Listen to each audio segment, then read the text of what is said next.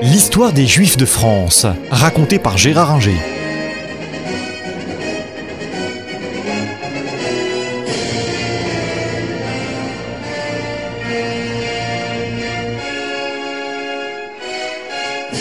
Alors, cette affaire Dreyfus, euh, bah, euh, elle a eu des conséquences euh, sérieuses.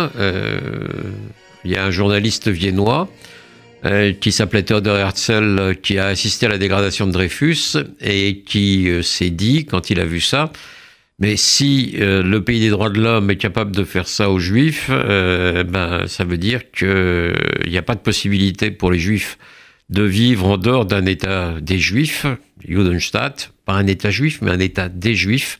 Et c'est comme ça que euh, Herzl est devenu euh, le fondateur euh, du sionisme politique.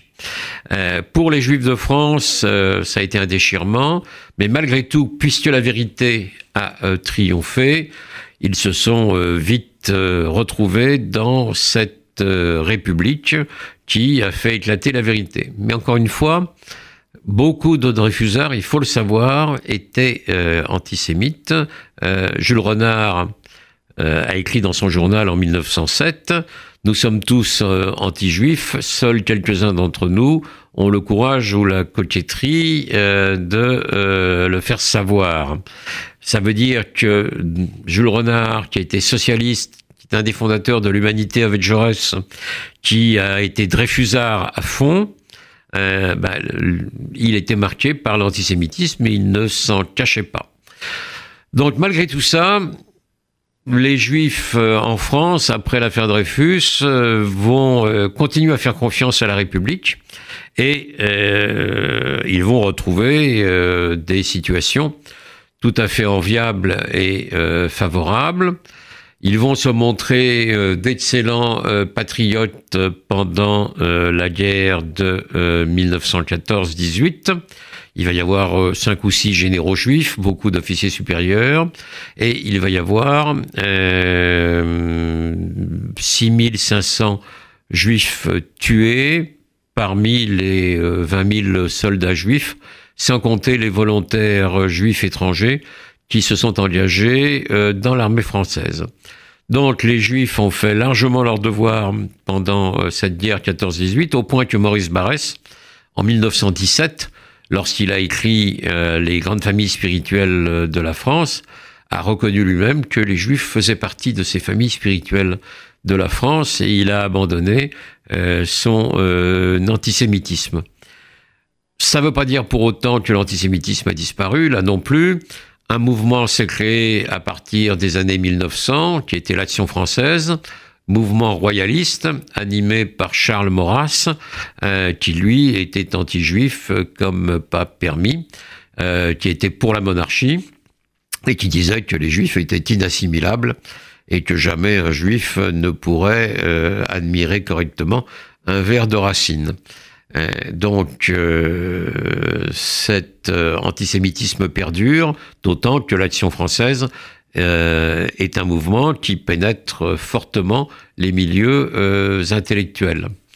Malgré tout, les Juifs sont très présents dans la politique dans les années entre 1900 et 1930. Le chef du Parti socialiste s'appelle Léon Blum. Il refuse de reconnaître euh, le bolchevisme et donc il garde la vieille maison socialiste face aux communistes qui créent de leur côté leur parti. Euh, le directeur de cabinet de Clémenceau pendant la guerre s'appelle Georges Mandel.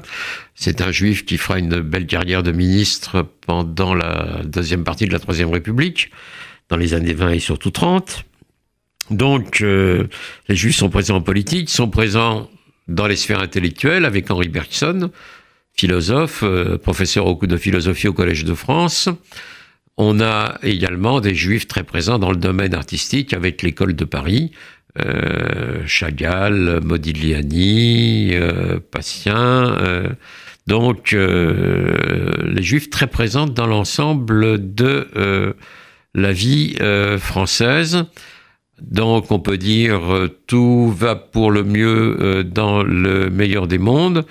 Eh bien, on va s'apercevoir que ça va pas être véritablement euh, le cas parce que il y a beaucoup de juifs qui viennent en France, de Pologne, de Russie, de Roumanie, quelques-uns qui viennent également de l'Empire ottoman, chassés par les révolutions euh, de la Turquie. Et euh, la population juive va beaucoup croître. Elle va croître de 60 000 nouveaux immigrants, qui pour la plupart, sauf ceux de l'Empire ottoman, ne parlent pas français, ne parlent yiddish, ont des mœurs et des coutumes très différentes des juifs français intégrés et assimilés, qui d'ailleurs, ces juifs français intégrés et assimilés les voient venir pas toujours d'un très bon oeil. Et euh, ces juifs qui deviennent très visibles puisqu'ils occupent des quartiers comme euh, le Marais vont euh, susciter, à partir des années 1930, un nouvel antisémitisme.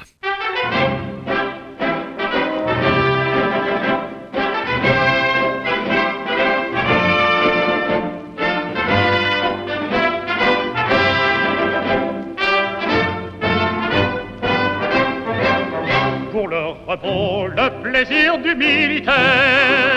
Il est là-bas, à deux pas de la forêt. Une maison au mur tout couvert de lierre. Autour le c'est le nom du cabaret. La servante est jeune et gentille, légère comme un papillon, comme son vin, son œil pétille. Nous l'appelons la Madelon, nous en rêvons la nuit, nous y pensons le jour. Ce n'est que Madelon, mais pour nous c'est l'amour. Quand Madelon vient nous servir à boire, sous la tonnelle on frôle son jupon, et chacun lui raconte une histoire, une histoire à sa façon. La Madelon pour nous n'est pas sévère, quand on lui prend la taille ou le menton, et le riz, c'est tout le mal qu'elle sait faire. Madelon, Madelon, Madelon, un caporal en képi de fantaisie s'en vint trouver Madelon un beau matin et fou d'amour lui dit qu'elle était jolie et qu'il venait pour lui demander sa main. La Madelon, pas bête en somme, lui répondit en souriant. Et pourquoi ne prendrais-je qu'un homme? Quand j'aime tout un régiment, tes amis vont venir, tu n'auras pas ma main, j'en ai bien trop besoin pour leur servir du vin. Quand Madelon vient nous servir à boire, sous la tonnelle on frôle son jupon, et chacun lui raconte une histoire une histoire à sa façon. La Madelon pour nous n'est pas sévère. Quand on lui prend la taille ou le menton, elle le rit, c'est tout le mal qu'elle sait faire. Madelon, Madelon, Madelon. Quand Madelon vient nous servir à boire, sous la fenêtre, on prend le son du fond, et chacun raconter une histoire, une histoire à sa façon. La Madelon pour nous n'est pas sévère, quand on lui prend la taille le menton, elle le rit, c'est tout le mal qu'elle sait faire.